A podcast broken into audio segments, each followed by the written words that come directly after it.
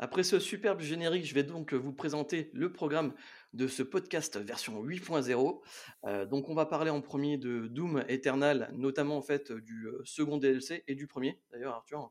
Les deux, ouais. Le DLC. ainsi, après, on va, on va passer à Crash Bandicoot 4, It's About Time. J'ai pu le tester sur la version PS5.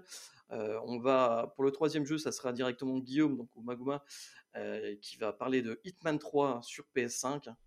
Malheureusement, pas sur PC, malheureusement. Et on terminera sur la version Switch de Ghost and Goblin. Donc voilà, on va commencer donc par Doom Eternal. Alors Arthur, c'est à toi. Vas-y, je t'en prie. Alors Doom Eternal, on y avait joué avec Benoît, donc on connaît la licence depuis longtemps, mais il y a eu un reboot en 2016. Il y a eu le deuxième épisode qui est sorti il y a quelques années de ça, et ils avaient fait une promesse en fait aux fans, puisqu'en fait ils avaient promis deux DLC qui sont venus en deux parties différentes. Euh, dont la deuxième partie vient de sortir maintenant. Alors, on n'avait pas pris le temps de parler euh, de The Ancient Gods euh, Part 1, en fait, le premier. Et donc, on retrouve complètement le Doomslayer. Donc, c'est une suite directe des aventures donc qu'on suit depuis 2016. Et cette fois-ci, il y a tout un espèce de prélude qui va conduire à faire émerger en fait le Dark Lord, le Prince des Ténèbres, qu'on va devoir du coup tuer. Alors, c'est un scénario, ma foi fort léché. Et on retrouve toutes les aptitudes euh, du Doomslayer, à savoir toutes les armes qu'il avait, la mitraillette, le canon à plasma, euh, le shotgun, le double shotgun avec son grappin. Et en plus de ça, vont se greffer du coup euh, d'autres fonctionnalités, d'autres petites choses comme ça. Alors là, ce qui est vraiment intéressant, c'est qu'ils ont mis la difficulté au maximum, à tel point qu'en fait, le jeu principal qu'on connaissait de 2016 et sa suite Eternal passe en fait clairement pour un tuto. Je me suis amusé à revoir d'ailleurs des vidéos de capture de gameplay que j'avais fait à l'époque ou de passage du jeu. Je pense que si là je, refaisais le jeu, je pense que je, marcherais dessus. Tellement en fait le, curseur de difficulté a été placé très haut. Alors il a été placé comment? C'est assez simple en fait. Enfin c'est assez simple, c'est plutôt compliqué. En gros ils vont mettre de nouveaux ennemis euh, certains vont résister à certaines armes, euh, certains vont avoir euh, des frames d'invulnérabilité pendant des temps assez longs, par exemple 20 ou 30 secondes, et on pourra tirer que sur certains points avec certaines armes. Il y a des démons qui vont nous posséder, donc ces démons ils vont nous retirer par exemple la capacité de courir vite ou d'utiliser les armes spéciales, donc autant dire qu'à ce moment-là on est extrêmement vulnérable, surtout si on joue en, en mode de difficulté vraiment le plus élevé. Euh, ils vont aussi également euh, mettre euh, des mini-boss qu'on avait l'habitude de voir seuls dans le jeu principal. Donc là, on va les voir à plusieurs. Donc coucou les maraudeurs, par exemple, qu'on va avoir à deux ou qu'on va carrément avoir à deux avec des ennemis autour en plus. On va avoir les sentinelles, par exemple, c'était des, des, espèces de gardiens qui étaient sensibles qu'au canon à plasma et qui devenaient vulnérables que à partir du moment où on leur avait cassé leur armure.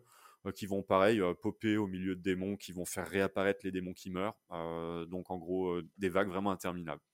Alors ce que j'ai trouvé vraiment très très bon dans cette partie 1 et partie 2, c'est vraiment le fait qu'on se surprend à voir en fait le niveau qu'on peut atteindre. Parce qu'en fait, Doom, c'est clairement un gameplay additionnel. C'est-à-dire, en gros, ils ont il y a plein de strates en fait qu'ils ont rajouté au jeu principal et on doit toutes les utiliser. Donc, pour ceux qui connaissent pas trop, il y a une espèce de pierre feuille ciseau euh, entre les armures, euh, l'armure, pardon, la vie et les munitions. Euh, et donc, en gros, le jeu va nous encourager à systématiquement jongler entre ces trois variables par la prise de risque pour récupérer de la vie, pour récupérer des munitions en tronçonnant les ennemis, ou de l'armure en arrivant et en utilisant le lance-flamme près des adversaires. Et donc, en gros, la meilleure défense, c'est l'attaque dans Doom. Et plus on est agressif, plus on va euh, être récompensé. Alors, je sais pas si tu te souviens, Guillaume, euh, il y avait une émission de Gamecult où ils en avaient très bien parlé, euh, donc de Indevries à l'époque, où ils expliquaient les, mécaniques de gameplay. Et ils avaient expliqué que, donc les développeurs expliquaient aussi que leur jeu, en fait, au départ, ils l'ont conçu où, bah, en fait, dans le champ de vision qu'on a, c'est principalement ces ennemis qui peuvent nous attaquer. Parce qu'en fait, il y a tellement de démons autour de toi que si tous les ennemis qui étaient à l'écran t'attaquaient en même temps, tu serais mort. Et donc, en gros, ils ont créé une IA euh, qui est interactive et qui va augmenter son agressivité euh, par rapport à ta manière de jouer ou qui va réduire son agressivité par rapport à ta manière de jouer. Donc, dès que tu vas commencer à fuir, dès que tu vas commencer à t'arrêter de tirer ou à euh, rentrer dans la mêlée, les ennemis vont être beaucoup plus punitifs. Alors, moi, je jouais déjà en ultra violence, c'est un mode très élevé juste avant cauchemar Donc niveau difficulté, ils augmentent, ils font certaines attaques en plus, ils font plus de dégâts, ils les font plus régulièrement. Donc le jeu t'encourage à systématiquement aller au corps à corps. Et là, on va se retrouver dans des situations où on se surprend dans le maraudeur, il embêtait plein de monde dans le jeu principal. Et ben là, tu vas, j'ai regardé en chrono, hein, je veux dire, en une minute, tu peux tuer deux maraudeurs en même temps.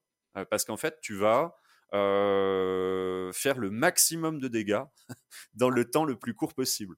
Donc grosso modo, ça va faire quoi? Donc on, le verra peut-être dans la séquence de gameplay euh, que j'ai capturée.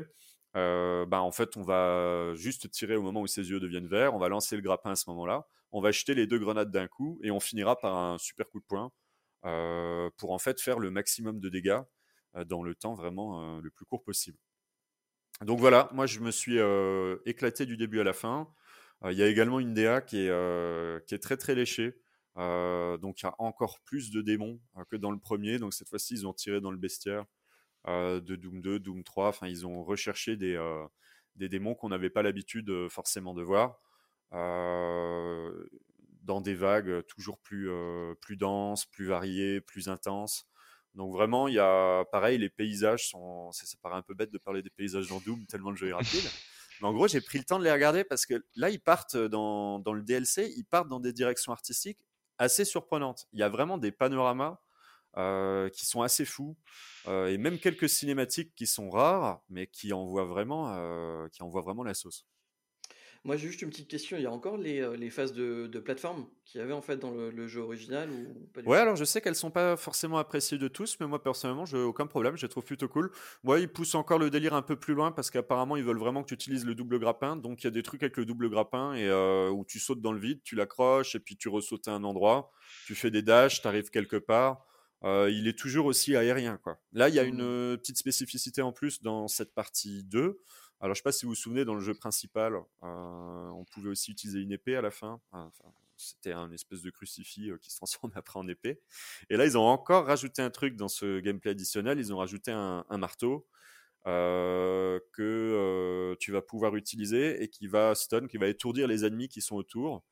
Euh, pendant un certain laps de temps. Donc c'est encore un truc qui se greffe et ça va rajouter des munitions, des choses comme ça, et ça se recharge par des glory kills ou euh, en visant les points faibles des ennemis. Donc vraiment, euh, quand on prend tout mélangé, les boss en même temps, ceux qui vont ressusciter leurs camarades, les ennemis qui vont résister qu'à certaines armes, les armures, les, ennemis qui sont invisibles, et qui vont vraiment être cumulés ensemble, ça fait vraiment un système de jeu où il t'oblige dans le DLC à utiliser certaines armes. Disons que dans le jeu principal, on pouvait s'en sortir en utilisant euh, un peu que les armes qu'on aime. Et là, ils vont t'obliger à vraiment utiliser certaines, euh, comme l'arbalète euh, ou comme le, shotgun classique aussi, parce que ces ennemis sont résistants en fait aux autres balles. Quoi. Donc vraiment une excellente, tu voulais, tu voulais ajouter quelque chose? Oui, je me posais une question vis-à-vis -vis de la sauvegarde de ta progression. Donc il me semble que dans le premier DLC, est-ce qu'on récupère je veux dire l'équipement, nos améliorations de fin de partie du premier jeu. Est-ce que dans le deuxième DLC, on récupère euh, notre progression de la fin du premier, etc. Absolument tout, en fait. As, donc, ils t'ont tout ce que tu avais à la fin du jeu. Euh, bah, tu l'as encore. Donc, tu as toutes tes armes avec leurs modes différents que tu choisis, puisque dans Doom, en fait, tu as toujours le choix entre deux euh, tirs spéciaux, que tu peux d'ailleurs varier en plein gameplay en appuyant hein, sur l'une de des touches de ton clavier. Tu peux faire varier aussi tes grenades à glace ou, ou normales. Et euh, non, non, tu as, vraiment tout. Et tu as pareil ton armure. Euh, tu peux mettre euh, trois, trois aptitudes dessus, trois atouts. donc moi, je conseillais complètement d'utiliser le, freeze, hein, le ralenti quand en fait on, est dans les airs et qu'on utilise le tir secondaire. C'est ultra utile pour viser les points faibles des adversaires et respirer un coup pour savoir où on va aller ou changer d'arme avec la roulette. Ça, les grenades qui se rechargent automatiquement quand on tue des ennemis, ultra utile pour en balancer le plus vite possible. Et pareil, il y, a aussi le, coup de poing, euh, le méga coup de poing qu'on a. Euh, on peut le rendre encore plus fort quand on a moins de vie. Donc ça va te pousser à une agressivité de fou furieux, puisque dès que tu vas, tu vas rusher au double grappin un ennemi vénère, euh, tu as quasiment plus de vie et hop, tu le finis avec ça. quoi. Moi, j'ai deux petites questions. Alors, la première, ça concerne encore une fois les armes. Euh, j'aimerais savoir c'est quoi la marque du sac à dos qu'il a le mec pour transporter autant d'armes sur lui. non, euh, non, mais en dehors de ça, euh, est-ce qu'on peut encore faire évoluer encore plus les armes du jeu de base ou elles sont stockées au maximum, on peut plus les améliorer? Elles sont au max, mais en gros, ils vont ton marteau, par exemple, ou des choses comme ça, il va devenir encore plus fort. Ouais. c'est une nouvelle il va devenir de base, elles sont pas. Ben, les armes, je crois pas, mais par contre, ton, ton marteau, il va devenir encore plus fort à force de l'utiliser. Et en fait, tu as des, ce qu'ils appellent des Slayer Encounter en anglais. donc, c'est des défis optionnels. Et quand tu le fais, euh, donc euh, difficulté maximum, beaucoup plus dur que ce qu'il y a dans la campagne principale, il y avait déjà ça dans, dans le jeu aussi principal, eh ben en fait tu vas récupérer des choses qui vont améliorer par exemple ton marteau ou des aptitudes de ce type. Et si tu le refais encore une fois, la deuxième fois, donc c'est encore plus dur que la première, donc c'est d'autres vagues d'ennemis, d'autres choses, mais dans la même arène, eh ben tu vas récupérer des atouts cosmétiques que j'ai pas vu d'ailleurs. je pense que ça doit être pour le multi. Mais donc il y, y a, encore une voilà des défis qui se greffent au jeu principal dans, dans, dans, le jeu même quoi. Donc ça c'est vraiment très très agréable. Mon autre question était par rapport en fait à tout ce qui était audio, parce que ça c'était hyper important en fait dans le, dans original, la musique était excellente, le sound design était excellent aussi. Est-ce que ça a évolué ça? Est-ce qu'ils ont mis des nouvelles musiques? Est-ce que ah, alors les, des nouvelles musiques clairement. Alors c'est toujours euh, la même personne en fait qui, est, qui est à la barre. Euh, les musiques de Doom sont très entraînantes. Euh, on a vraiment l'impression des fois de faire partie d'une bah, euh, d'une partition de musique et de, faire les percussions. Euh, moi, j'ai eu l'impression qu'ils ont encore augmenté le, feedback en fait des armes. Il y en a beaucoup qui ont un, ressenti, euh, j'ai l'impression encore plus de patates que dans le jeu principal. Donc, il arrive par exemple que tu aies des énormes tentacules qui ressortent d'endroits, des tentacules géants de pieuvre, et quand on tire dessus au canon à plasma ou sur les armures, tu as l'impression que tu as de la, batterie en fait qui, qui se lance en fait dans la musique alors qu'en fait c'est tes balles qui touchent l'adversaire et non, non, ils ont bien bossé de ce côté-là, c'est prenant. Tu mets ton casque sous les oreilles, tu affrontes tes vagues d'ennemis. C'était tellement excellent dans l'original, quoi. Mais ils peuvent, faire, ils peuvent vraiment aller loin, quoi, dans leur délire. Hein. C'est assez fou. Ça me fait penser en fait, il y a un autre jeu en fait qui était sorti dans le même style en fait que, que, Doom, un Fast FPS dans le même style, qui était basé en fait sur le rythme de la musique. Je sais pas si vous vous rappelez en fait. Euh, ce euh, C'était pas Ghost Runner, c'était un. Non, c'est pas Ghost Runner, c'était un autre en fait où il fallait respecter en fait le rythme de la musique pour euh, que tes vagues, enfin tes, tirs soient de plus en plus puissants. Et franchement, ça avait l'air pas mal en théorie. Peut-être qu'on y pense. Ça me dit quelque chose, mais je me souviens ça, plus Ça me dit quelque chose aussi, moi non plus. enfin, on recherchera l'occasion. Guillaume. Ah oui, bah donc tu as bien retourné dans tous les sens Doom Eternal, ses extensions, etc je me demandais, euh, est-ce qu'on sait si c'est la dernière extension et aussi comment est-ce que toi, du coup, qui a vraiment apprécié euh, cet épisode, comment est-ce que tu vois l'avenir de Doom? Parce que est-ce que tu penses qu'on a atteint un plafond niveau intensité? Si... Comment est-ce que tu vois le prochain épisode en fait? Qu'est-ce que tu aimerais C'est la grande question que je me pose parce que je te dis que le jeu principal, à la retraite, c'est ça la question. Mais le jeu principal devient, bah, alors sans spoiler, c'est assez compliqué, mais le jeu principal devient un véritable euh, tutoriel tellement en fait on va loin. C'est vraiment un jeu pour les fans. Ils sont vraiment allés au bout du délire euh, de A à Z. C'est difficile de dire ce qu'on pourrait faire de mieux à part des nouveaux démons. Euh, qu'est-ce qu'on pourrait rajouter Parce que là, c'est déjà assez complexe comme ça. Euh, ce qu'il faut savoir quand même, juste pour faire un petit récapitulatif, c'est que j'ai re-regardé une vidéo, euh, enfin j'ai regardé une vidéo sur YouTube euh, d'une personne qui en fait retrace le scénario de Doom. Parce que j'en ai beaucoup rigolé parce que je, disais à Guillaume qu'en fait Doom, j'ai rien capté au scénario, je crois, la première fois. Entre le moment qu'il y a eu entre la campagne principale et le moment qu'il y a eu entre les deux DLC que j'ai fait à deux autres phases de, ma vie, quoi. Eh ben, j'avais absolument rien capté. Et donc cette vidéo qu'on vous conseille, qu'on fera sans doute apparaître aussi, elle est assez folle parce que en fait j'avais complètement zappé mais il y, a, plusieurs races en fait dans Doom qui s'opposent au départ et il y a, des histoires qui sont un, peu bibliques en fait de, trahison. Donc il y, a des thèmes en fait qui font très Prometheus dans l'esprit. Rencontrer son créateur les anges déchus des choses comme ça et quand on regarde tout de A à Z il y a des gens sur internet c'est juste hallucinant. Ils ont traduit carrément l'alphabet de Doom parce qu'il faut savoir qu'il y a un alphabet de Doom ah démoniaque qui est propre en fait à la série et qu'on va voir, mais qu'à des petits endroits du jeu, c'est-à-dire sur, euh, sur un mur ou sur un ennemi ou dans une cinématique.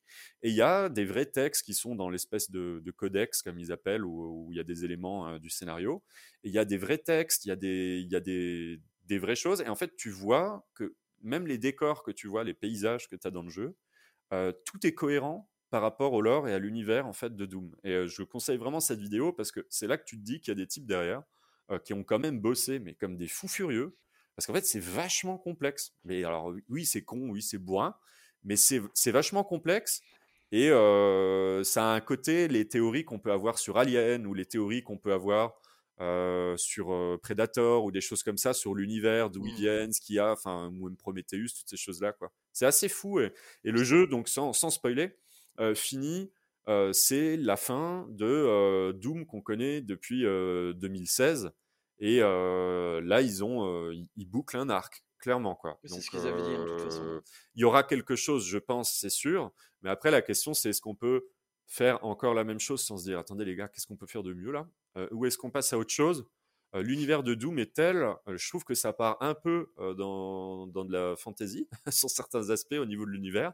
C'est-à-dire, bon, c'est pas un spoil, mais il y a, y a, des dragons, il y a des trucs comme ça. Il y a il y a, des bêtes qui vont apparaître, il y a, des gens d'autres timelines, de choses comme ça. L'univers de Doom, il est tellement riche, euh, parce qu'en fait, il faut capter que en fait, le, le Doom Slayer, au départ, n'est pas euh, Doom Slayer, entre guillemets, le titre euh, qu'on va lui donner. Au départ, c'est un mortel. Et, professeur des écoles, je crois. professeur des écoles. Et depuis 2016, il a pas arrêté en fait de, choper des aptitudes, des choses comme ça. Il a été complètement customisé en fait par une espèce de race alien qui les a trahis et compagnie. Enfin, c'est tout un bordel, euh, pas possible. Et depuis, on a vraiment le sentiment dans ce jeu, et je pense c'est pour ça que j'ai autant adoré. J'ai eu l'impression de devenir Dieu, quoi. Mais vraiment que c'était Dieu qui allait t'atteindre Dieu. Euh, mais là, tu atteins un stade. je trouve que ça, c'est vachement cohérent. Euh, ce qu'ils ont fait depuis, depuis 2016. Quoi. Pour moi, c'était un régal de A à Z. Je pense que c'est vraiment l'un des meilleurs jeux que j'ai pu faire pour le, plaisir qu'il procure, la satisfaction qu'il va te procurer. J'ai une dernière petite question, et là, honnêtement, je, vais peut-être m'auto-spoiler, j'en sais rien, tu vois. Mais euh, je me rappelle en fait que dans le jeu original, dans Doom Eternal original, quand tu revenais en fait dans ta capsule, en fait, euh, enfin, dans, chez toi dans l'espace, là, tu voyais euh, qu'il y avait un genre de robot géant qui était, je sais pas, désossé, tu vois, ou des parties de robots géants. Est-ce que ah. tu as cette chose qui réapparaît en fait dans le, dans le DLC 1 ou 2 en fait? Est-ce que. Euh, alors, de mémoire. Parce que je t'avoue que moi, ça m'avait. J'ai vu ça, je me suis dit, oh, ça peut être tellement génial, quoi. Dans le DLC du, euh, du Part 1, sans spoiler, parce que ça reste Doom quand même, on se bat contre un colosse, mais on se bat en petit homme contre un colosse. Ce qui est assez rigolo. On va lui péter ses, toute, toute, son armure, il va être complètement décharné, ça fait presque un peu comme l'attaque des titans. Donc t'as pas les robots euh, géants Non, d'ailleurs, c'est un arc qui pourrait. c'est quelque chose qui pourrait, sur lequel il pourrait travailler à l'avenir.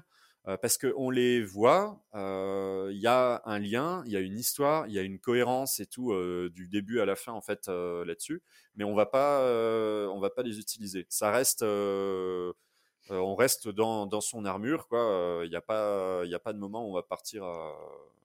Ça à se demander si la personne qui, qui, qui, a fait le scénario en fait de Doom Eternal, c'est pas la même qui a, qui a, fait le scénario de, de Gears 4 et quand tu regardes, il y a un passage dans Gears 4 aussi, tu utilises les robots géants, les mechas géants de la mort. Et euh, je vais pas dire que c'est à peu près la même chose quand tu regardes le, Gears 5, pas 4, parce que du coup c'est le 5 C'était dans le 4 qu'il y avait les robots. Ah, dans le 4 euh, Ouais, c'était pas dans Mais le En tout cas, regardez, cette, euh, regardez cette histoire de vidéo à l'occasion, parce que c'est vraiment surprenant de voir tout ce qu'il y a. Et quand on se rafraîchit la mémoire, et ben c'est, euh, je dis pas que c'est intéressant parce que ça fait partie des narrations qui sont entre guillemets un peu connes parce qu'il faut aller dans un codex pour le voir et compagnie parce que Doom c'est un jeu d'action. Euh, mais vraiment le, lien entre les paysages, les monstres, même les monstres qu'on va voir et tout, ils ont un lien par rapport à l'histoire. C'est pas juste des démons. En fait, il y en a, ça va être euh, une ancienne civilisation qui a commencé à être corrompue et donc c'est leur chair qui a changé et tout et compagnie. Enfin, c'est assez fou en fait, c'est marrant quoi. Ça, pour ceux qui aiment bien Dante et l'enfer, c'est c'est étonnant ce que tu dis parce que quand tu regardes par rapport au premier opus de Doom, celui de 2016, c'était vraiment ce qu'il voulait mettre en avant. C'est le premier truc que tu voyais, c'est le Doom Slayer quand il commence à lui parler en fait du scénario, de l'histoire. Il balayait le truc totalement en fait d'un coup de, de, flingue ou je sais pas quoi.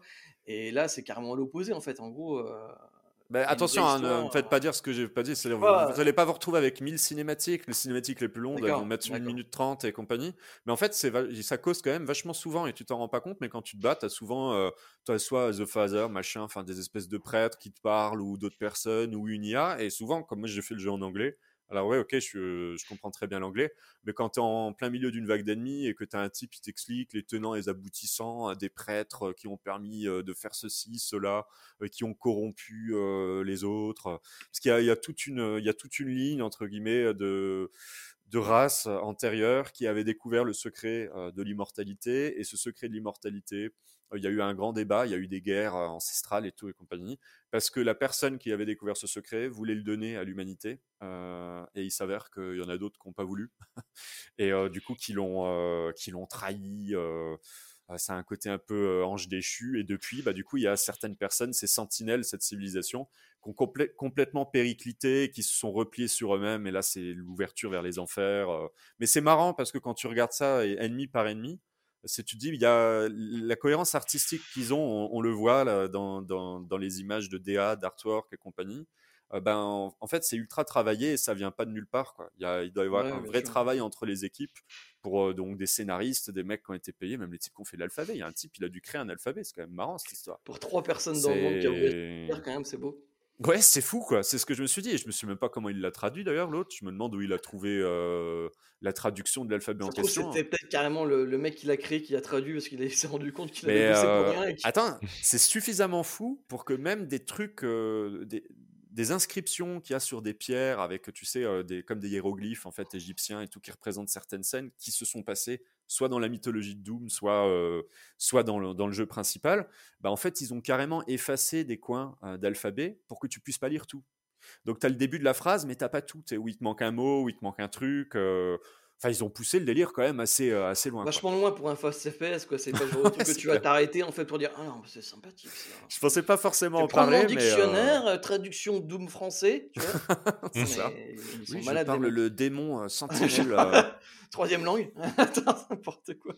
Non, mais je peux comprendre, c'est intéressant, mais après, quand tu regardes, quand tu veux jouer à Doom, c'est pas le genre de. Non. tu vas chercher C'est pas. Mais les graphismes sont tellement beaux aussi. Enfin, je... il a. Il, est toujours aussi bien optimisé sur PC. Alors, euh, bonne question, hein, puisque du coup, bon, moi j'ai une 3080, donc euh, je suis bien loti, n'est-ce pas, Guillaume?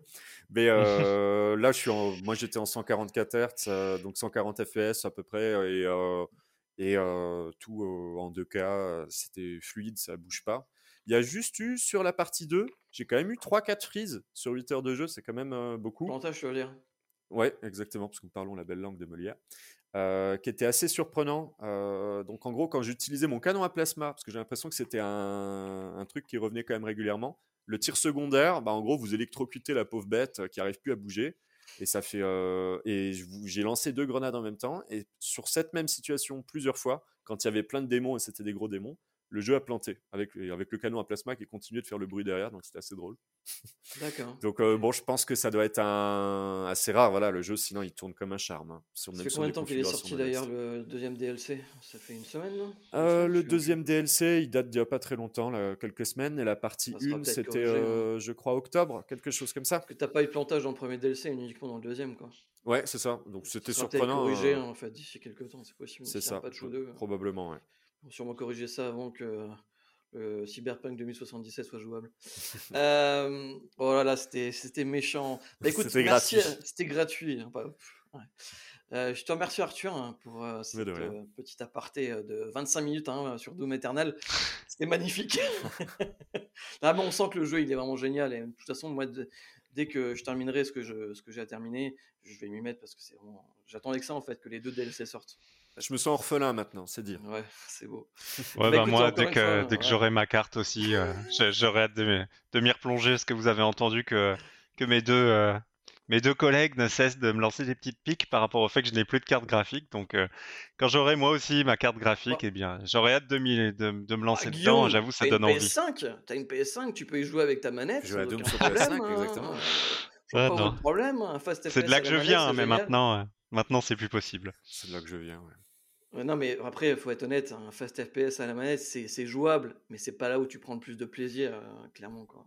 Faut pas déconner. Bah, une fois que tu as le point de comparaison, oui, c'est sûr. Oui, c'est pas, pas possible. Sur un jeu comme ça, en tout cas, euh, c'est de la C'est sympa, mais c'est pas. Quoi. Clairement, quoi. Tu le vois, en fait, en plus, euh, quand ils présentaient le jeu, en fait, ils ont fait deux présentations de Doom Eternal. Une présentation à la manette et une présentation au clavier Ça veut rien à voir. Ça veut rien à voir, que déjà. Ok. Donc voilà, c'était ce petit côté euh, fanboy PC qui ressortait juste avant la... le passage sur un jeu qui, euh, pour l'instant, sorti sur PC euh, sur euh, console et aussi sur euh, Switch, qui est aussi d'ailleurs une console. Je voulais donc. euh, par- On l'oublie, hein, mais euh, On l'oublie. à vous c'est d'être aussi une planche à console. pain, c'est une console? D'ailleurs, en- avant de parler euh, donc, Ah, euh, de calme-le. Crash Bandicoot, euh, si je dis pas de bêtises, Doom Eternal est aussi sorti sur la Switch. hein. Tout à fait. Ouais, je pense qu'il y a euh, peut-être même un peu de visée gyroscopique, je suis pas sûr, Ouais, mais Si c'est comme le premier, en tout cas, oui. Euh, Et le jeu, je crois qu'il tourne en, en 320p, euh, tout au- en, en minimum. C'est ultra dégueulasse, mais au moins, c'est disponible. On va pas se plaindre qu'un jeu, en à fait. Doom euh, sur Switch. Ouais. En plus, avec le Joy-Con Drift, ça doit être génial. hein. Va être totalement exceptionnel. Donc voilà, comme je disais, en fait, je vais passer euh, donc la main à moi-même euh, pour jouer, euh, pour jouer, pour parler en fait de Crash Bandicoot 4, It's About Time, qui est sorti donc au mois d'octobre sur euh, PS4, Xbox One et euh, PC, si je dis pas de bêtises. Je sais même plus s'il est déjà sorti. Sur oui, il vient de sortir sur PC, je crois, Alors, il est semaine. sorti en fait à la version, sur les versions PS5 et euh, Xbox Series X et Series S et euh, Switch. Euh, il n'était pas sorti avant, ouais, d'ailleurs. Tu as entièrement raison. Donc voilà, moi j'ai pu le tester en fait sur PS5. euh, j'ai pu euh, euh, le, le- le tester dans les meilleures conditions possibles. euh, enfin, à moins d'avoir une version PC. bref. Euh, donc en 4K, 60 images par seconde, tout était nickel. Franchement, le jeu était juste tourné euh, tip top. Euh, donc pour ceux qui ne connaissent pas, je vais déjà faire une petite intro par rapport à Crash Bandicoot. Crash Bandicoot, c'est un jeu qui est sorti, l'original en fait en 96, si ma mémoire est bonne, et qui était réalisé en fait par Naughty Dog. Oui, oui, les mêmes Naughty Dog qui ont réalisé Uncharted, la série d'Uncharted, et aussi tout ce qui était The Last of Us. Donc il y a quand même légère évolution en fait de style Mm. par rapport au studio. Et euh, donc ce jeu sorti en 96 sur PlayStation Première Union, c'est un jeu donc de plateforme en trois dimensions. Euh, qu'est-ce que qu'est-ce que je peux dire en fait sur le sur le gameplay euh, du jeu? C'est contrairement à un Mario qui est vraiment en 2D, euh, le, le- comment il s'appelle? Crash Bandicoot en fait, c'est vraiment tout en profondeur généralement. Euh, donc c'est un jeu en trois dimensions mais vraiment en profondeur où aussi il y a d'autres phases où la caméra reste toujours de, la même manière mais euh, le personnage revient vers vous. Donc euh, voilà, pour- je suis désolé hein, pour les personnes en fait qui nous écoutent, qui ne qui nous voient pas, je fais des petites, euh, petits mouvements à la main quoi. Mais euh, c'est plutôt, c'est plutôt sympathique. Là, ils ont repris exactement même, la même formule en fait pour Crash Bandicoot 4, qui est cette fois-ci non plus développé par, par Naughty Dog, mais par un, un studio en fait d'Activision et qui s'était occupé aussi du portage de la trilogie en fait sur PS4 de Crash Bandicoot. C'était Insane Trilogy. si C'est le même moteur, là, hein, c'est ça hein? Je pense que ça doit être le même moteur, mais poussé en fait. hein, parce qu'en Ouais. tout cas, le, jeu- le jeu est super beau et tout ça. C'est euh, Toys for Bob. Alors, me demandez pas pourquoi est-ce que le studio s'appelle comme ça, j'en ai aucune idée. Euh, et ils s'occupaient aussi, ils n'ont pas fait de gros gros jeux. C'est un, studio en fait, euh, petite main entre guillemets. euh, pour Activision, ils étaient aussi à, à l'origine de certains portages de, de Skylanders, des trucs comme ça. Pas un gros gros studio. D'ailleurs, on peut s'étonner qu'ils aient mis quand même assez de temps euh, pour passer du troisième opus au quatrième chez Activision, ce qui est quand même euh, étonnant parce que franchement, euh, bah, je sais pas pour vous, mais moi, je, je- c'est quand même cool d'avoir un quatrième. euh, un Je sais quatrième pas pourquoi ils avaient laissé la. Les- Bah. Peut-être une histoire de droit, hein, sinon, je sais pas. Bah, il y avait, t'as peut-être pas tort, à un moment donné, si dis pas de bêtises, il y avait une histoire de droit qui était repartie chez Sony ou je sais plus où il est, ou je sais pas quoi, enfin bref, je m'avance peut-être un petit peu. Euh, et donc pour reparler directement euh, de, de Crash Bandicoot 4 et euh, de l'aspect euh, plateforme, donc euh, le 4 reprend quasiment à 100% ce qui faisait l'originalité euh, du, du premier, du deuxième et du troisième opus. C'est un jeu de plateforme en 3D où le but en fait, euh, c'est au lieu, contrairement à un Mario où vous tapez en fait dans des euh, dans des pierres et tout ça, euh, hi, hi, hi, là en fait, euh, vous- je sais, j'imite- quand tu mets Mario. super bien Mario. Hein. Moi, attends, je voulais faire un petit moment et tout. Là, en fait, vous, euh, vous tourbillonnez ou alors vous sautez sur des caisses pour récupérer des C'est pommes. dommage pour ceux qui n'ont pas l'image, hein, qui nous écoutent. là. Donc voilà, n'hésitez pas en fait à aller sur la chaîne de HCFR pour voir Benoît qui fait hi, hi, hi, hi. c'est magnifique.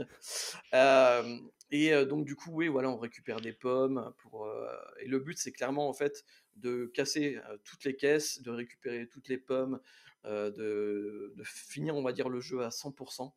euh, vraiment, parce que sinon, il dure pas énormément de temps. La durée de vie en fait de celui-là, elle est quand même d'une dizaine d'heures, ce qui est déjà franchement correct. Ah, une dizaine d'heures quand de- même, ouais. Ouais, ouais, quand même pour un jeu de plateforme. Ce qui est quand même pas dégueulasse pour, pour un jeu de plateforme. Tu voulais dire quelque chose Ouais, en fait, je me, je me demandais, il y avait quand même un certain niveau de difficulté dans les vieux Crash. les trois premiers, tout ça, il y avait enfin même les autres d'ailleurs après il y avait donc côté complétion c'est-à-dire il y avait il y avait des choses en plus qu'on pouvait récupérer mmh. ou parfois c'était un peu galère parce que, un saut dans le vide et hop pour commencer le niveau et c'était nettement plus compliqué alors, juste par rapport à ça, tu peux jouer soit dans la version originale, donc avec un nombre de vies illimité, comme, nombre de vies limité, pardon, comme dans le premier. Ah, t'as le choix alors. T'as le choix, ouais, t'as deux modes. Bon, bien sûr, moi j'ai pris le mode noob, entre guillemets. Bravo. où tu as des vies illimitées, mais bon, voilà, franchement, je, me voyais pas rejouer en fait un Crash Bandicoot et jeter ma manette par la fenêtre comme dans, comme dans le premier, sachant que euh, malgré le fait qu'il y ait ce mode euh, facile, euh, au niveau des déplacements en fait de Crash, c'est quand même pas, c'est pas du Mario, tu vois. C'est-à-dire que les déplacements sont, sont, sont pas au pixel près, c'est assez flottant en fait comme, comme gameplay, en tout cas dans celui-là, et c'est pour ça en fait qu'ils ont rajouté en dessous de Crash un petit, un petit cercle jaune. Pour te permettre de mieux te, te placer en fait dans l'espace en trois dimensions. Quoi. Tu voulais dire un truc, dis-moi. Ah non, en fait, je voulais rien dire du tout. C'était une erreur de, de parcours. ah, un misclick. Euh... Euh... Qu'est-ce que je voulais dire? Oui, euh, déjà les masques. Euh, est-ce qu'il y a des nouveaux j'allais masques en parler, J'allais en parler justement, en fait, des masques. J'allais en venir.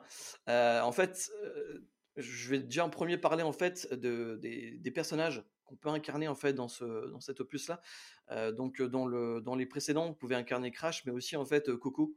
Alors Coco, je sais même pas si c'est sa meuf ou sa petite sœur. c'est. La blonde là, c'est ça? Il me semble que c'est sa sœur, mais je suis pas sûr. oh Arthur, non mais franchement, pourquoi tu dis ça? Putain, c'est pas bien, c'est pas bien.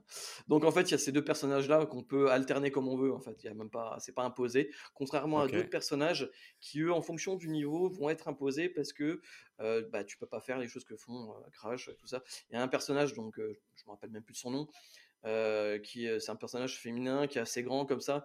Et c'est un peu comment dire il y a plus d'action aventure en fait dans ces niveaux. C'est un, grappin elle peut envoyer le grappin. C'est un peu le Indiana Jones féminin en fait de Crash tu vois.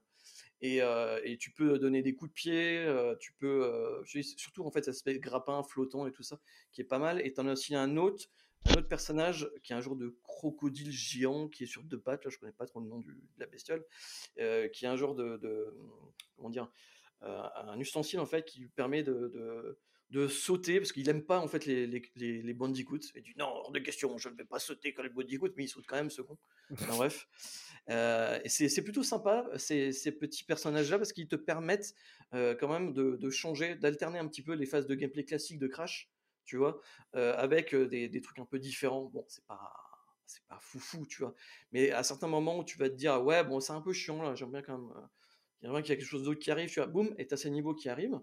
Et tu as aussi d'autres niveaux, des niveaux en fait qu'ils appellent des niveaux flashback, où tu as un genre de caméra qui, en, qui donne un genre d'aspect téléviseur, comme ça, tes vieilles télé, CRT, tout ça à l'écran. Et là, c'est vraiment un niveau où il faut pas touper en fait.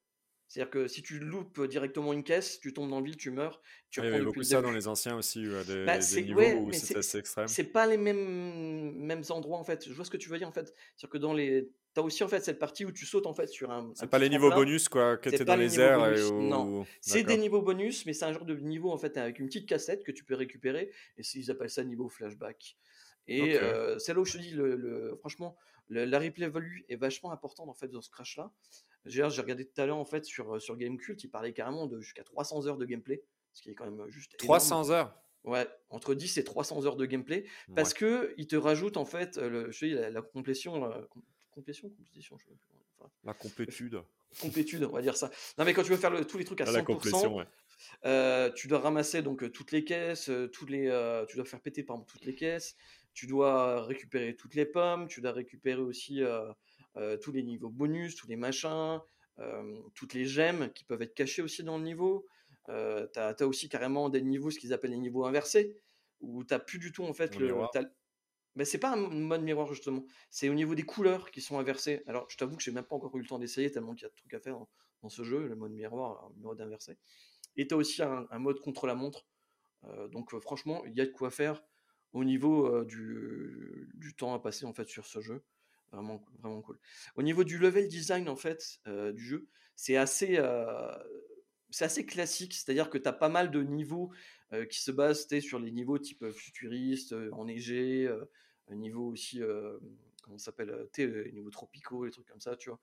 Et il y a un niveau qui m'a particulièrement, que j'ai beaucoup aimé, c'est un niveau en fait où étais, c'est un niveau musical où à chaque fois en fait que, comment il s'appelle, que Crash en fait, il sautait par exemple sur une, sur un truc, ça faisait un petit boum, boum et ça s'enchaînait pas mal avec la musique. Ah d'accord. Et ils ont intégré aussi des, dans ces niveaux-là et même dans d'autres niveaux, un petit peu comme dans Ratchet Clank, les niveaux où tu es sur un rail. Tu, tu sautes sur un rail et tu peux sauter par-dessus les ennemis, sauter sur des caisses, ou alors tu as grippé par, en dessous du rail et tout ça, tu vois, ça c'est pas mal. Et ça, c'est au niveau de niveau, c'est pas mal du tout. Par contre, ce que j'ai pas trop aimé pour l'instant, c'est que le, dans les jeux originaux, tu avais des boss, mais là, les boss, ils sont hyper simples à buter.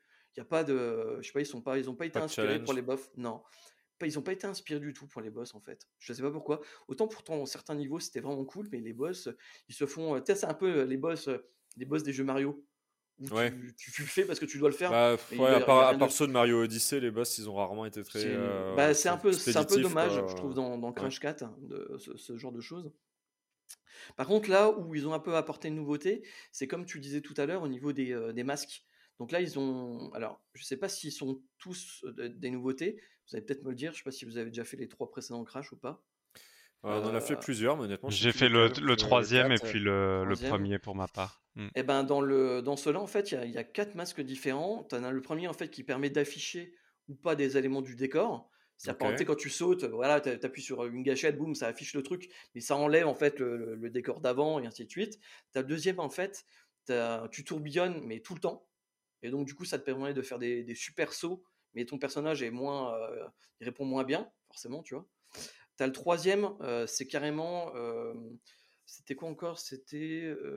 Ah oui, il permet de, ralentir le temps. Ah ouais, d'accord. ça, ouais, ça c'est plutôt rigolo. Et tu as des caisses, euh, tu as des, un petit truc qui permet d'activer une caisse. Et les caisses, en fait, tu as un petit timer dessus. Et bien sûr, juste après, tu découvres ce pouvoir-là qui te permet en fait de ralentir le temps, donc de péter plus facilement les caisses en fait.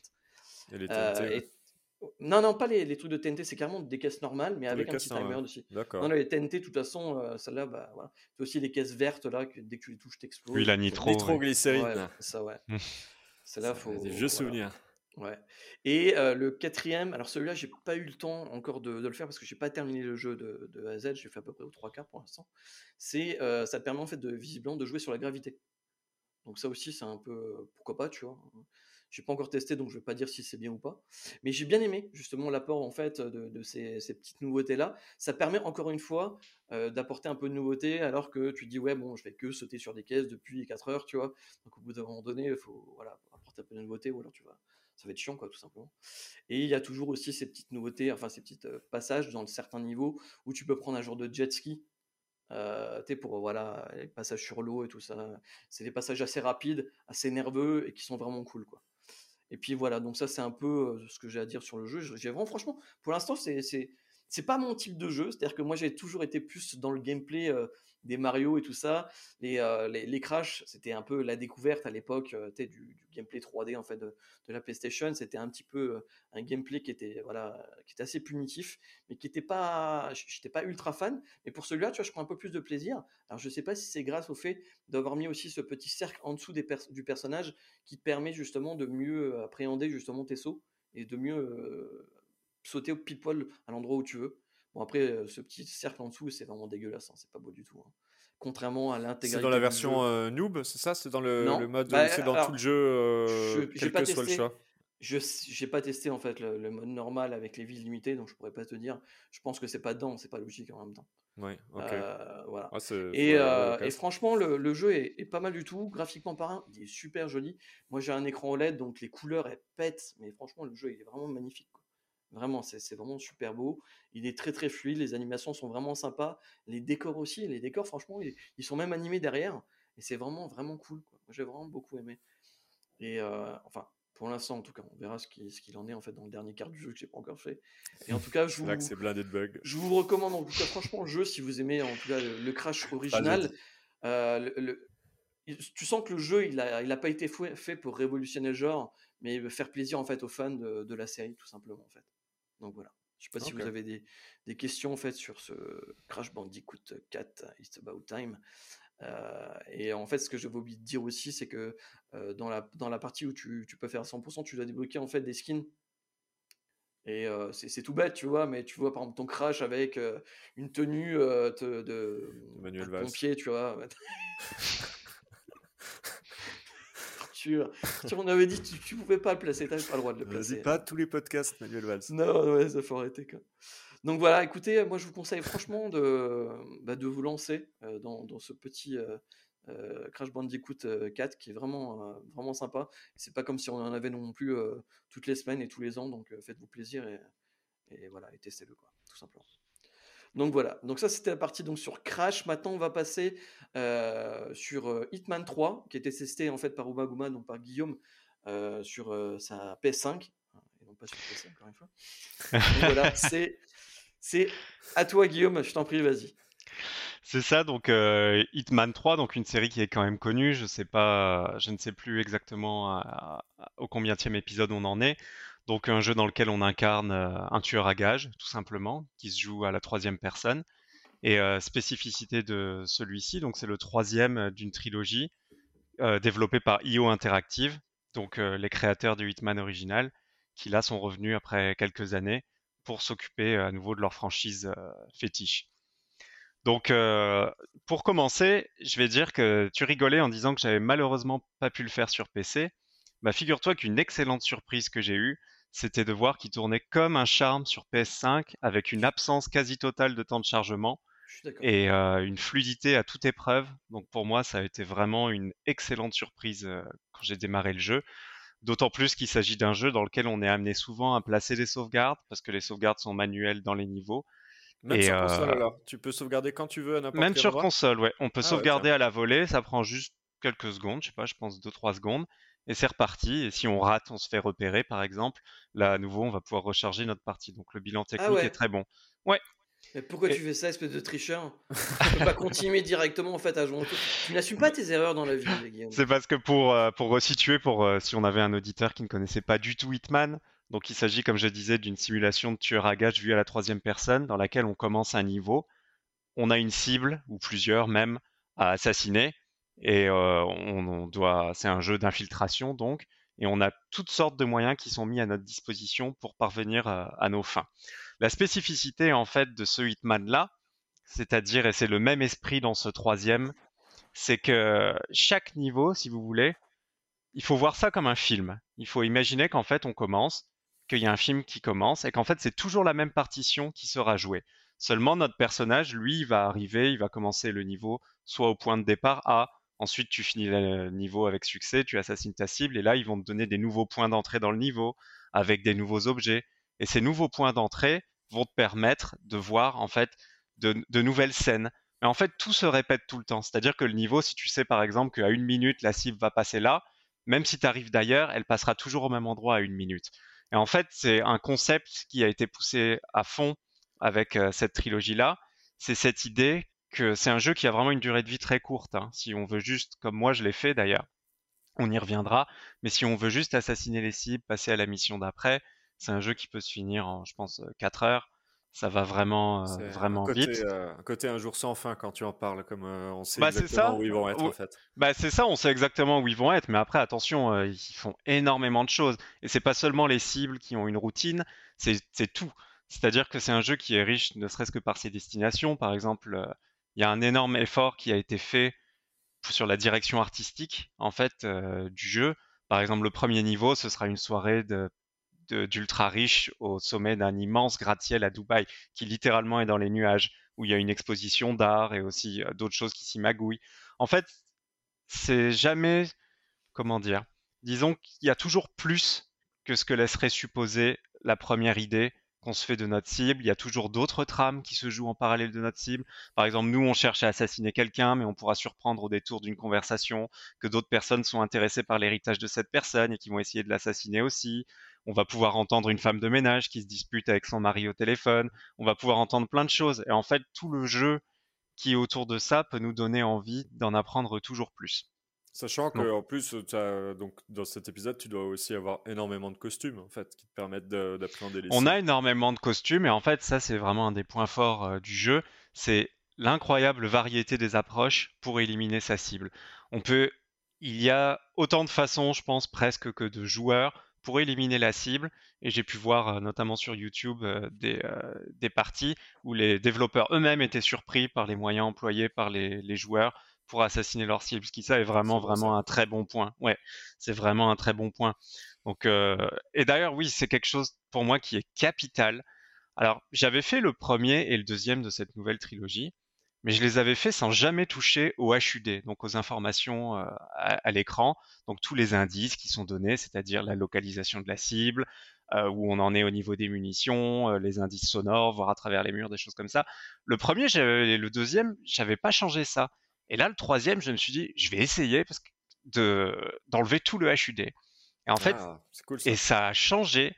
Ça, je le dis, c'est vraiment quelque chose qui pour moi est capital et je suis même déçu de l'avoir réalisé que maintenant avec ce troisième opus, si bien que je vais même refaire le 1 et le 2 comme ça, tellement ça bouleverse tout le jeu. C'est je vous conseille vivement de le faire sans aucun HUD. Parce que comme je disais, si c'est un jeu que vous comptez faire juste pour avoir vos cibles et passer à la mission d'après, ça peut se faire vite et c'est encore pire si vous avez un point rouge qui vous dit où est votre cible, vous allez tracer jusqu'à votre cible, essayer de la tuer plein de fois jusqu'à ce que ça passe et quitter le niveau. Et en fait, bah, malheureusement, c'est ce que je faisais pour le premier et le deuxième Hitman. Parce que je me disais, oh bah voilà, ils me disent où elle est, je vais pas m'amuser à tourner autour juste pour, euh, pour le plaisir de le faire. Et là, en fait, c'est une toute autre façon d'apprécier le jeu, c'est-à-dire que vous commencez un niveau. Donc, les destinations, donc il y a ce gratte-ciel à Dubaï, un ancien manoir anglais avec un espèce de Cluedo qui se joue. On peut même prendre le costume du détective pour recueillir les témoignages et deviner qui s'est fait tuer et comment et pourquoi. Il y a euh, une boîte de nuit euh, très underground euh, à Berlin. voilà, genre, en Chine, un quartier malfamé où il y a des expériences qui se font sur des cobayes pour modifier leur cerveau. Bref, toutes sortes de choses. Mais Ce qui... ouais. Ce qui est cool, c'est que là, ça a vraiment l'air de. Je pense que quand tu joues comme ça, tu dois avoir vraiment le, la surprise de la découverte et tu dois constamment en fait chercher à découvrir de nouvelles choses si tu n'as pas d'indication. Plutôt que effectivement de tracer, je me dis là, euh, les, développeurs, ils ont quand même, parce qu'en plus, Hitman, ils sont connus pour avoir une gestion des foules euh, assez impressionnante parce que tu peux avoir 1000 personnes, ou je sais pas, ah. plusieurs centaines. Euh, dans une même salle et tout, ou les voir discuter, tout ça. Ouais. Tu peux voir à l'écran, je sais pas si c'est une centaine, mais tout sur une plusieurs dizaines euh, de personnes qui toutes sont en train de discuter, de boire un verre, de danser, etc. Mais oui, cette absence de, HUD, en fait, c'est la façon optimale de profiter du jeu parce que ça devient un véritable générateur d'anecdotes. c'est ce qui fait que si, quand vous le ferez, j'espère qu'on pourra en parler parce que moi j'ai des situations qui ont dégénéré, mais c'était c'était juste fou. Parce que aussi ne plus pouvoir voir à travers les murs ou avoir des indices auditifs, ça fait que tu as la pression quand tu es en train de tirer un cadavre pour aller le cacher et que tu sais pas qui est derrière, qui peut débarquer. C'est comme ça que tu te retrouves à tirer un cadavre et là, d'un coup, il y a une femme de ménage qui est au téléphone, qui arrive devant toi, qui hurle. Elle part en courant. Tu prends quelque chose qui passe à portée, tu lui lances un marteau, tu la caches dans un, tu la, tu la, tu la sommes du coup avec ton marteau, mais ensuite tu dois la cacher vite fait. C'est beaucoup, beaucoup d'improvisation en fait. Et c'est ça, c'est dans les moments-là que le jeu tire sa plus grande force, c'est dans ces moments d'improvisation et aussi juste le plaisir finalement de trouver sa cible après avoir erré dans un niveau pendant 40 minutes. Parfois aussi se tromper de cible parce que c'est assez clair, c'est assez clair de qui est ta cible. Et moi, je sais qu'une fois j'étais à une réception, j'avais fait mon plan euh, parfaitement pour avoir la cible, etc. J'ai tiré une balle dans la tête de la mauvaise personne, autant dire que ça a été la panique. On m'avait pas vu, j'ai dû revoir tout mon plan, etc. Donc euh, c'est des lieux. J'ai sincèrement vraiment beaucoup ri en jouant à ce Hitman. Et, donc, une photo euh, quand même de la personne. T'as une photo. oui. Il est bah, pas regardant. il fait exploser tout l'hôtel et c'est réglé. Alors, t'as une photo de la personne. Ok, la, brune là, c'est elle. Bah alors justement, ça c'est arrivé euh, dans un niveau où ils essayent un petit peu de renouveler les façons d'appréhender l'approche de la cible. C'est-à-dire que normalement c'est assez classique, tu as une ou deux cibles, tu sais à quoi ils ressemblent, mais c'est ça qui est bien quand t'as pas de HID, c'est qu'il faut vraiment que tu arrives devant pour que là, tu aies euh, la personne qui communique avec toi à la radio qui te dise OK, euh, elle est là, etc. du coup, tu la vois et tu la suis. Mais euh, il y a un niveau qui est très intéressant à Berlin où tu as plusieurs cibles. En fait, c'est des gardes et tu dois leur faire passer un message. Genre, as, je sais plus, as, je crois, une dizaine de gardes et la mission se finit une fois que tu en as tué six. mais ils sont pas localisés sur la carte. C'est dans une boîte de nuit où tout le monde danse avec plein d'effets de lumière, des stroboscopes, etc. Et pour savoir qui ils sont, t'en tues un, tu prends sa radio il faut que tu observes dans la foule ceux qui communiquent avec la radio et ils réagissent aux gens ah que tu tues dans la boîte de nuit. Et en fait, ça, c'est vraiment génial. Je m'en souviens parce que tu sens la pression. Genre, au début, il y en a plusieurs, mais tu les tues un par un et puis ils disent, hey, il y a machin qui répond plus, toi, t'avances, etc. C'est, euh, ça, c'était vraiment un sacré plaisir. Donc, les, niveaux, globalement, ont vraiment une ambiance qui leur est propre et qui est euh, vraiment euh, réussie. Donc, voilà, une durée de vie vraiment assez gargantuesque, surtout si on accroche euh, à l'idée de, refaire les niveaux. Aussi, euh, ils ont vraiment fait un effort dans celui-ci plus que dans les autres pour le briefing des missions, parce que j'ai pas parlé de l'histoire. Il y a une histoire qu'ils ont fait dans le jeu. Moi, honnêtement, j'y ai pas prêté attention. En gros, il me semble que l'agent 47, il s'est un peu rebellé contre son organisation, euh, un peu à la oh façon de Jason Bourne. Ah oui, c'est original. et il s'est rebellé contre son organisation, et puis en fait, il veut un peu s'en affranchir. Et pour ça, il remonte les stats. En fait, c'est un peu ce fantasme comme aux États-Unis. C'est un peu ce fantasme comme aux États-Unis du, deep state, c'est-à-dire que encore au-dessus du gouvernement, il y a des personnes qui tirent les ficelles et c'est là que cette ah. organisation le scénario de John Wick 8, John Wick 8 oui, voilà. Donc c'est pour ça que j'ai même pas parlé du scénario. Honnêtement, peu importe. Mais euh, tout ça pour dire que malgré cela, les écrans de briefing des missions sont un peu à la façon d'un James Bond. Vous voyez les, génériques d'ouverture des James Bond, souvent c'est très stylisé avec des formes qui bougent, beaucoup de beaucoup d'effets de mise en relief, etc. Enfin bref, tout le monde a vu un James Bond et saura reconnaître l'analogie. Et voilà, un fort effort fait avec ça, avec aussi des super musiques. Il y a vraiment un côté James Bond, et d'ailleurs, ça, ça, me fait me dire que vraiment, il y a une logique que leur prochain jeu, ils commencent à se dire qu'ils vont prendre la franchise 007. Parce que c'est vraiment quelque chose de logique finalement, parce qu'on se sent comme James Bond. Et quand on a tué tout le monde, qu'on voit tout le monde qui panique, qu'on s'est pas fait voir, et qu'on quitte le niveau, et que la musique monte en intensité, là, on se sent vraiment, euh, vraiment fier de nous. Ouais. Arthur? Ouais, moi j'ai quand même une question, c'est est-ce qu'il a son propre alphabet? tu coupes ce qu'il est en train de dire juste pour sortir ta connerie, toi, mec. Alors non, il n'a pas son propre alphabet, mais euh, pour. Euh, bah, il a quand même ce code barre sur le sur l'arrière du, truc. Est-ce que tu peux, scanner, euh, tu peux le scanner à la caisse ou pas Alors non, il sonne pas dans les portiques, sauf si tu as une arme. Il a déjà mais son pour, numérique, pour reprendre pour reprendre un petit peu le, le, fil et puis notre notre sérieux, donc ça c'était pas mal donc les, les points positifs. J'ai pris énormément de plaisir à parcourir ce Hitman. Et euh, pour revenir un petit peu peut-être au point euh, un petit peu plus négatif, je dirais que c'est le troisième d'une formule. Il y a des choses qui ont été euh, améliorées, qui ont été sublimées dans le gameplay.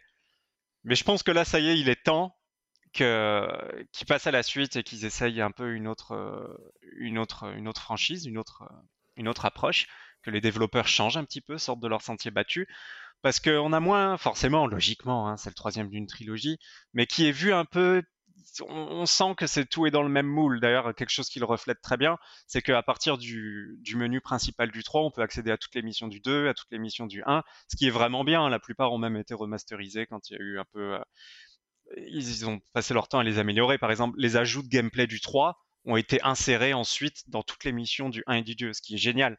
Mais ce mmh. que je veux dire, c'est que du coup, c'est un peu, il faut un peu voir ça presque comme un, grand jeu. Presque c'est un côté grand, grand, grand DLC. C'est un jeu à part entière, mais quand même, il a ce côté où il y a peu, euh, peu d'amélioration. Arthur? Un peu, le côté un peu 2.5, parce que l'épisode qu'il y avait juste avant, c'était un jeu service au départ. Enfin, il avait été, euh, il avait été construit comme tel, c'est-à-dire une mission, puis une autre qui allait arriver après, puis encore une autre. Je me souviens qu'à l'époque, ça te, ça te dérangeait déjà pas mal, parce que tu avais aussi envie euh, d'avoir un truc un peu plus cousu donc là, je pense que faut pas non plus complètement se leurrer. Le... Cet épisode-là, il l'a sorti, mais c'est pas complètement un nouveau Hitman. C'est pas pour rien d'ailleurs qu'il les propose combinés. Euh, voilà. ce qui est vachement chouette d'ailleurs. Hein, mais bah, surtout que ça... ce qu'ils vont faire avec James Bond. Là, pour le coup, euh, ils seront totalement dans quelque chose de différent. Donc, euh, ça peut être ultra intéressant de voir ce qu'ils vont faire. Avec Et puis c'est surtout que ça collait pas. Disons que ça, c'est absolument personnel, mais ça collait pas en fait à ma façon de progresser dans un jeu vidéo. Mmh. Dans le sens que autant quand c'était épisodique, là je pouvais comprendre cette envie de retourner dans le niveau, le retourner, se comparer au score euh, des autres joueurs. Mais euh, là, en effet, comme je disais, il, y a, il me semble que c'est six destinations euh, qu'il y a. Et dans ces six destinations, il y en a une qui c'est malheureusement, ça aussi il faut le dire, la dernière destination. Donc c'est ça monte crescendo, les niveaux sont immenses. Le premier, un peu comme au début du deuxième Hitman, euh, à Dubaï, c'est pas le plus grand, il est assez, euh, le level design n'est pas le plus intéressant. En revanche, les autres ont vraiment un grand level design vraiment passionnant avec plein de façons d'entrer dans les maisons, s'infiltrer, etc. Quand grosse déception, c'est que la dernière mission, tu t'attends à ce qu'ils aient mis le max pour la dernière mission, surtout de la trilogie, et elle est vraiment ratée, quoi. Alors ça, ah c'était, ah ouais, j'étais surpris. Hein. Je, m'en souviens, c'était, elle se passe dans un train et un train avec tout ce que ça implique, de, il faut aller tout droit et tu peux juste passer par les côtés du train, par les hublots, etc. Je vous avoue que ça, pour moi, ça a été une sacrée déception. Hein. Sur un ça... of War. Ah, non, mais voilà, mais c'est surprenant quand même. Je veux dire, ils ont, ils tiennent vraiment à leur trilogie. Le jeu, il a des level design vraiment riches, etc. Et tu te retrouves dans un train dans le dernier avec juste deux costumes à changer, une ligne droite et une tonne de garde. Surtout que c'est un jeu qui perd, surtout que c'est un jeu qui perd tout son intérêt. C'est un jeu qui est pas fait du tout pour l'action. En fait, dans ce jeu, quand tu te fais repérer, sauf dans de très rares cas où ils t'ont pas vu toi et tout, etc. Mais si les gardes t'ont repéré, tu charges, le jeu n'a plus aucun intérêt. Je me suis amusé un moment juste de voir ce qui se passait au niveau de l'IA après m'être fait repérer, de tirer un peu sur tout le monde. Le jeu n'est pas faux pour, les IA partent dans tous les sens. C'est la cata. Benoît? Mm.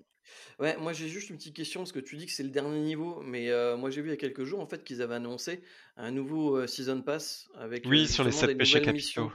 D'accord, mais ça n'a rien à voir avec l'histoire l'histoire principale c'est c'est après ou tu sais pas? Alors, je suis, j'ai pas envie de dire de bêtises. Il me semble qu'en fait, ils ont rajouté des missions dans les missions qui existent déjà qui vont aborder le thème des sept péchés capitaux, mais ça va pas être des nouvelles missions. Mais peut-être qu'ils vont en développer. Un esprit Seven un petit peu là. Ou... Ouais, parce que après, euh, le, le, DLC, enfin le truc, je crois qu'il vaut quand même 30 balles, hein, donc c'est pas rien non plus quoi. Ouais, à voir. J'ai pas envie de dire de bêtises parce que j'ai pas suivi ça, mais à voir. Ouais. Et euh, donc euh, oui, donc ça c'était un des premiers aspects un petit peu un petit peu négatifs. Il y avait aussi ce fait que on est invité à refaire l'émission pour tout voir, mais je trouve qu'au final, on est quand même trop peu incité à varier notre approche parce que l'IA elle est bien, mais c'est un peu c'est un peu comme si on atteignait un point uncanny valley comme il peut y avoir avec les visages un peu robots qui nous mettent mal à l'aise, mais avec l'IA où elle est tellement bien qu'elle est nulle. Je ne sais pas comment expliquer.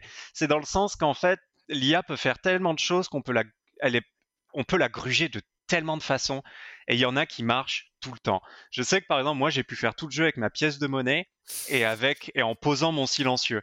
C'est-à-dire qu'avec une pièce de monnaie, je vais donner un exemple qui m'avait fait rire quand j'avais fait le jeu qui marchait souvent. Tu veux entrer, tu veux entrer, il y a une porte verrouillée où tu as besoin d'une carte pour déverrouiller cette porte. Il y a un garde devant.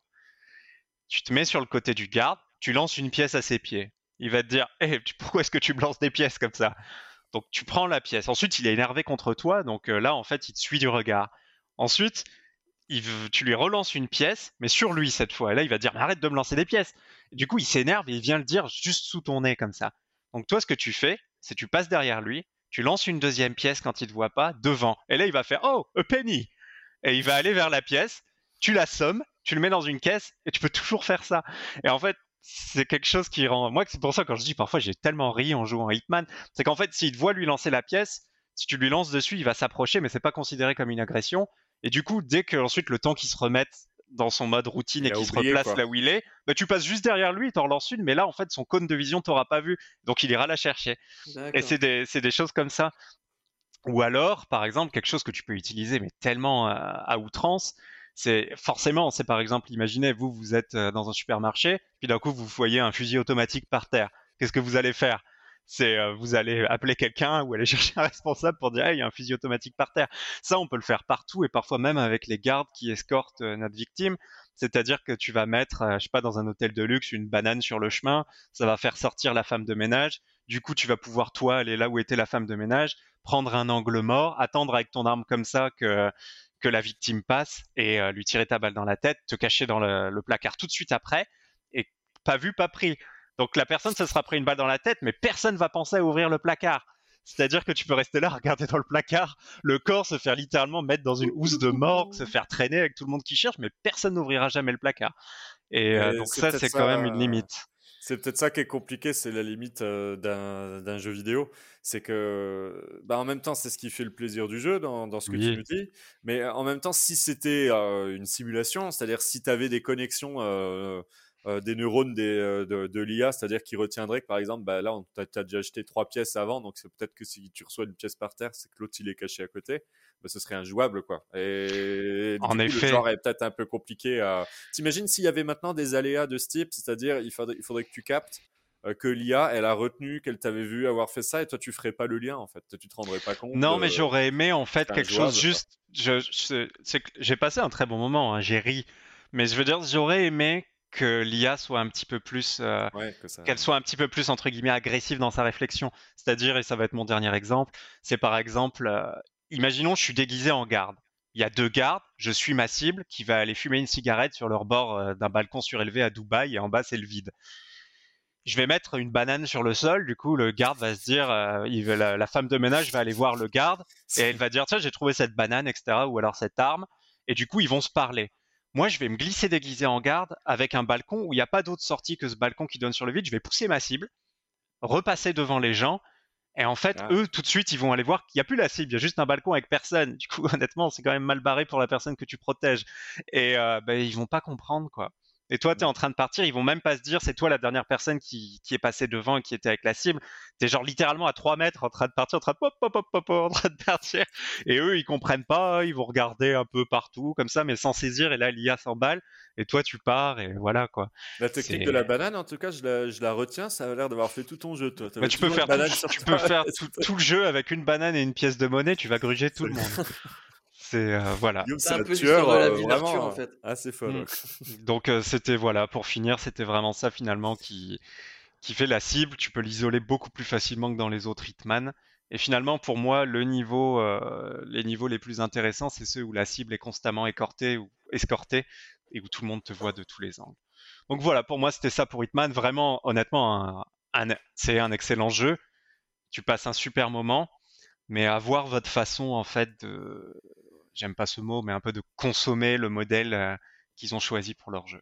Bah, je vais faire une petite euh, échappée euh, sur le futur, mais je sais qu'au niveau de l'IA, ils travaillaient beaucoup sur, donc pas, pas IO Interactive, hein, mais il y a certains studios qui investissent des sommes importantes dans le deep learning, c'est-à-dire le fait que, entre guillemets, ce serait pas l'IA du coup, mais les adversaires, le, le, jeu, quoi, entre guillemets, retiendraient et apprendraient de ta manière de jouer pour proposer autre chose. Bah là, par exemple, typiquement, euh, ça reste ultra théorique, on n'a rien vu encore. Mais je sais que EA et tout un tas d'autres studios, ils travaillent sur des choses aussi comme ça, où on pourrait imaginer que par exemple des PNJ euh, réagissent différemment selon euh, des choses que tu as faites avant. D'accord? Il mmh. le construirait lui-même de la même manière.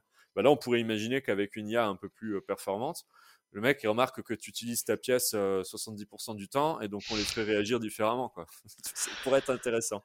mais après est-ce que le jeu vidéo serait pas devenu hein. trop difficile aussi pour les joueurs tu vois? C'est ça, ouais, c'est parce que est-ce que tu t'en rendrais compte? Tu vois, est-ce que tu serais capable d'isoler le phénomène qui fait que euh, que ça t'a conduit à cette forme d'aberration C'est ça ce qui est mmh. compliqué quoi. Le limite les limites d'un jeu vidéo de ce type quoi. C'est comme mmh. Metal Gear. Euh, j'y pensais quand tu disais qu'il n'y avait pas de HUD et tout, mais je l'avais fait aussi sans HUD, donc ça changeait complètement le jeu. Tu avais plein de techniques qui étaient complètement ridicules, quoi, effectivement, et qui, qui faisaient mouche. Euh... Mec, se trimballer dans une caisse déjà. Oh là, je me suis caché dans un carton. tu mets les magazines porno là par terre pour les attirer leur attention. Ah, ça c'est Kojima, ça. Hein. C'est très bien que ça allait marcher avec toi, ça. Eh ben, écoute, bah, très bien, en tout cas, sur tes impressions là sur, euh, sur Hitman. Ça donne envie. Ouais, vraiment, je le conseille. Merci Guillaume. Moi aussi, je le conseille. D'ailleurs, c'est grâce à moi en fait que tu as pu y jouer. Je te rappelle quand même.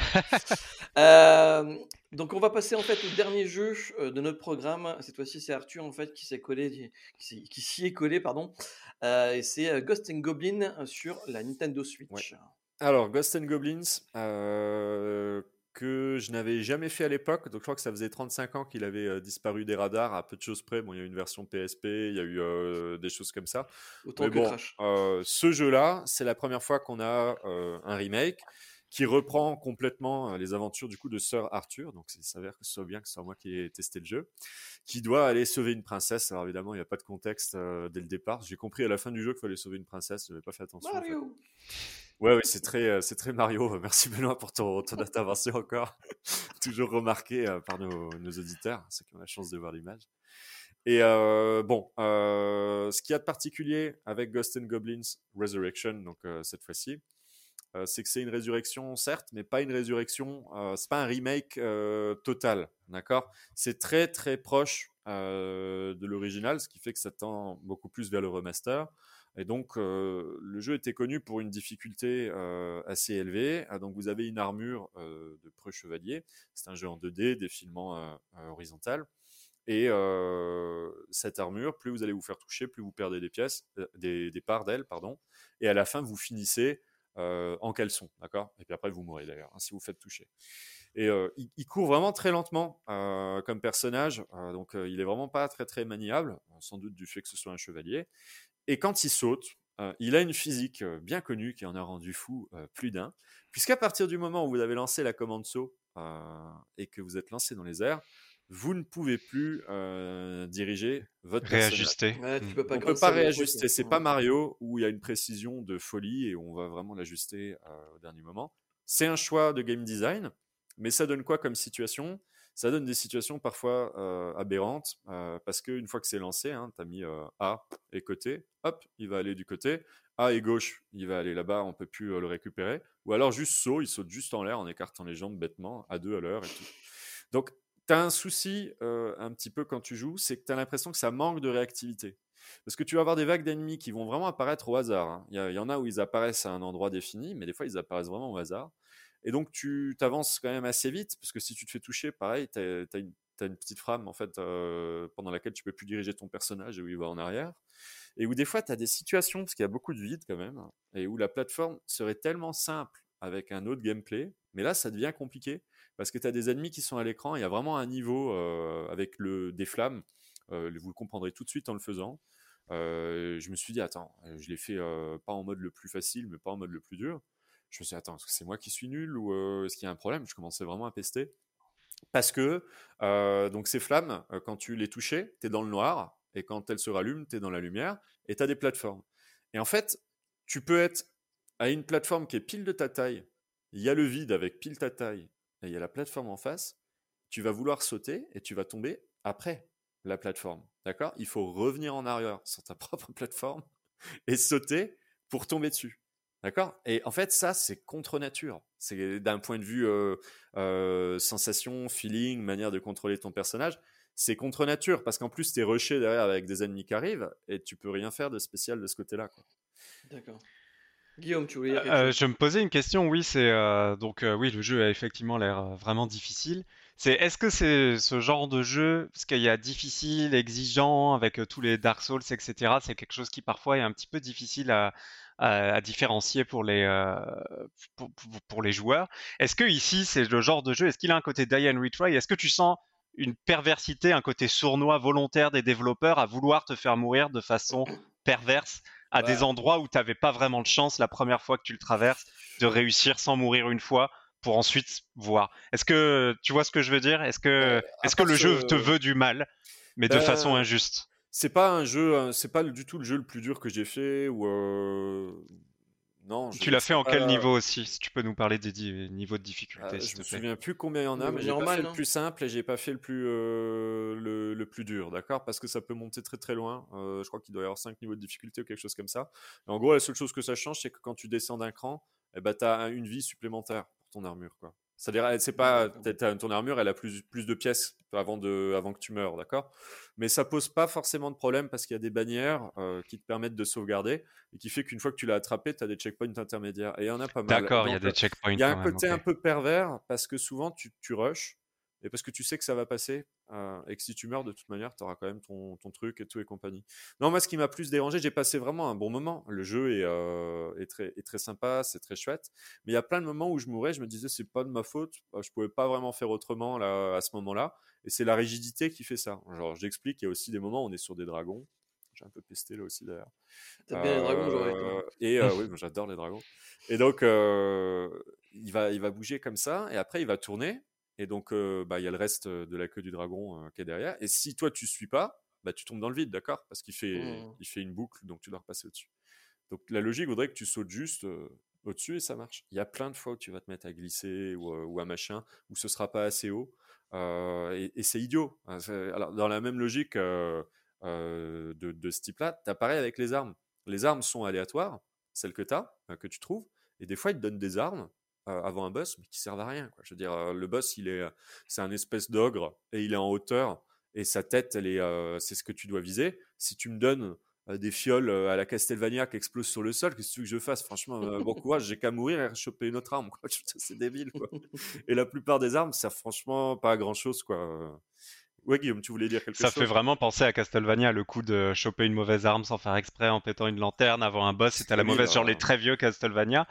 Mais euh, non, mais j'avais une question, euh, c'était par rapport à la lisibilité de l'ensemble. Je sais pas si tu as joué en docké ou en portable, mais euh, la style graphique, moi je le trouve vraiment beau et il divise beaucoup.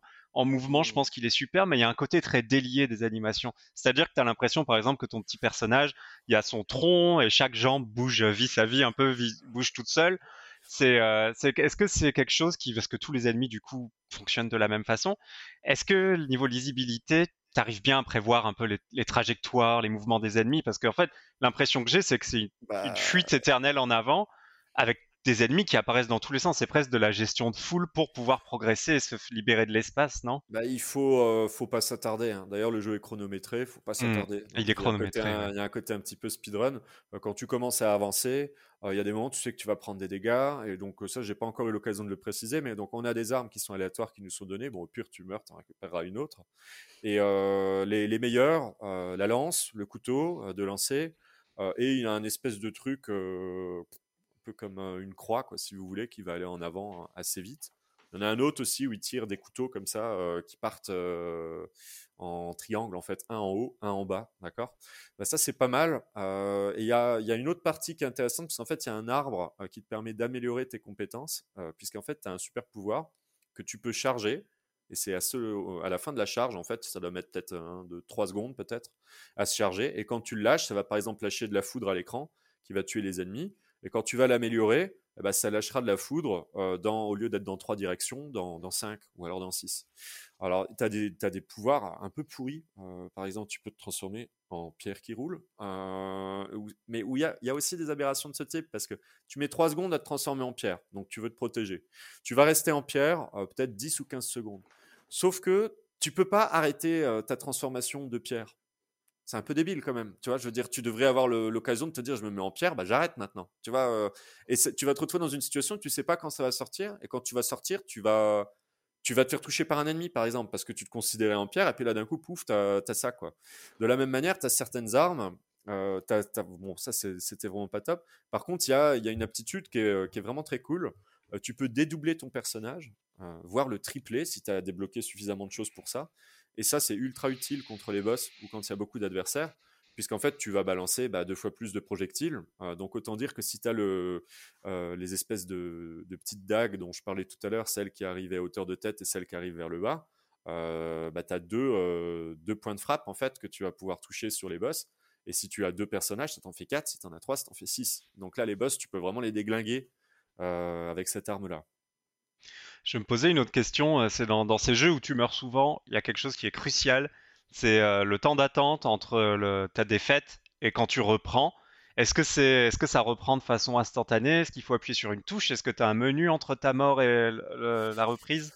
T'as un menu, mais ça met pas extrêmement de temps. Et euh, franchement, ça va. Je te dis, à part un niveau où c'était vraiment, je trouve, très très con comme difficulté, euh, avec tous les ennemis qui apparaissaient, euh, la lumière qui s'éteignait, et puis les, les, trous que tu voyais pas, et puis de toute façon, le Mais ça s'enchaîne bien, quoi, quand tu dois reprendre. Non, le jeu s'enchaîne bien. J'aime bien les ennemis au niveau de la direction artistique. Je trouve ça franchement très chouette.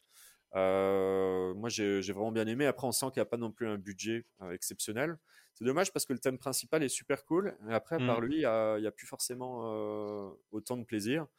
Euh, les boss sont cool euh, parce qu'ils sont très gros. ils prennent beaucoup de beaucoup d'espace. Non, je te dis vraiment, je me suis bien amusé.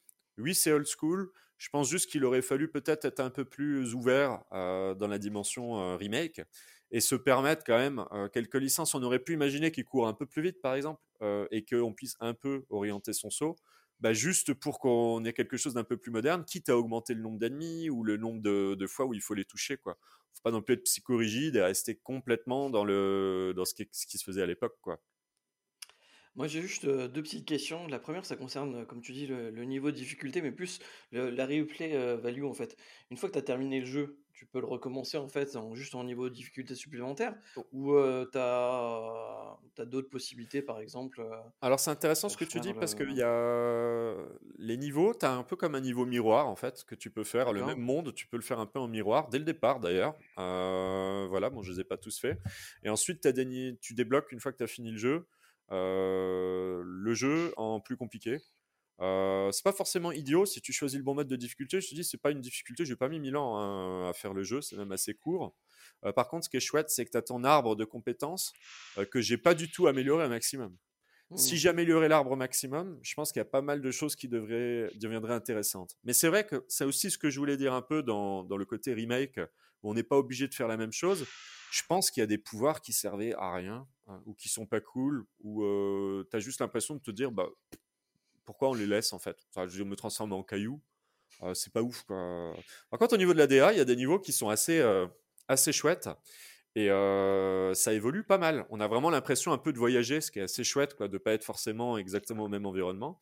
Il y en a un, mention spéciale, vous, penserez à moi quand, vous serez dans ce niveau. On a l'impression d'être dans un espèce de, vagin avec des pics qui est autour de nous, là, qui est en train de convulser constamment et de, de se contracter. Absolument une horreur. Et c'est tout violet, c'est tout machin. Il y a des monstres dégueulasses qui apparaissent. Et à la fin, euh, donc c'est assez chiant, ça avance à deux à l'heure. Et tu sais, ça c'est un peu ce que tu disais au niveau des graphismes, tu as des pics, ça, ça évolue, hein, ça se contracte. Et toi, tu marches sur quelque chose. Et de temps en temps, tu vois pas que le pic, en fait, il va pouvoir te toucher, quoi. Donc c'est assez délicat. Et tu finis avec une espèce de grosse mouche au milieu de tout ça. Je me suis dit que les développeurs, ils avaient sans doute eu, euh, je sais pas exactement ce qu'ils avaient pris, mais ils ont une vision de la vie qui est quand même assez particulière, quoi. Et très drôle comme niveau parce que ça, ça, ça change, c'est vraiment bizarre, ça fait un peu dégueu, quoi. Euh, c'est très étrange. Euh, juste pour, attends, je te coupe juste avant, Guillaume. J'avais juste une deuxième question. Euh, C'était par rapport en fait à tout ce qui était musique et sound design.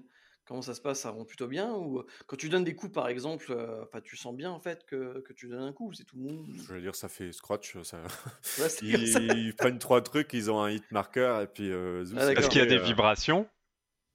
Euh, j'ai pas fait gaffe. Oui, oui. Bah, D'ailleurs, je sais pas si c'est ma Switch qui est malade, mais franchement, Ouais. euh, c'était elle vibrait, mais alors euh, c'était. Ah, ça c'est les vibrations. HD, ça. C'est Ça- les ah vibrations ouais, HD. non, ça. mais là, c'était n'importe quoi. Enfin, je veux dire, vraiment, ça vibrait vraiment beaucoup trop, justement. Tu vois, euh, Sony, ils ont tout piqué à. Nintendo hein, pour les vibrations, Guillaume. C'est un truc de fou. Ils ont tout. euh, Ouais.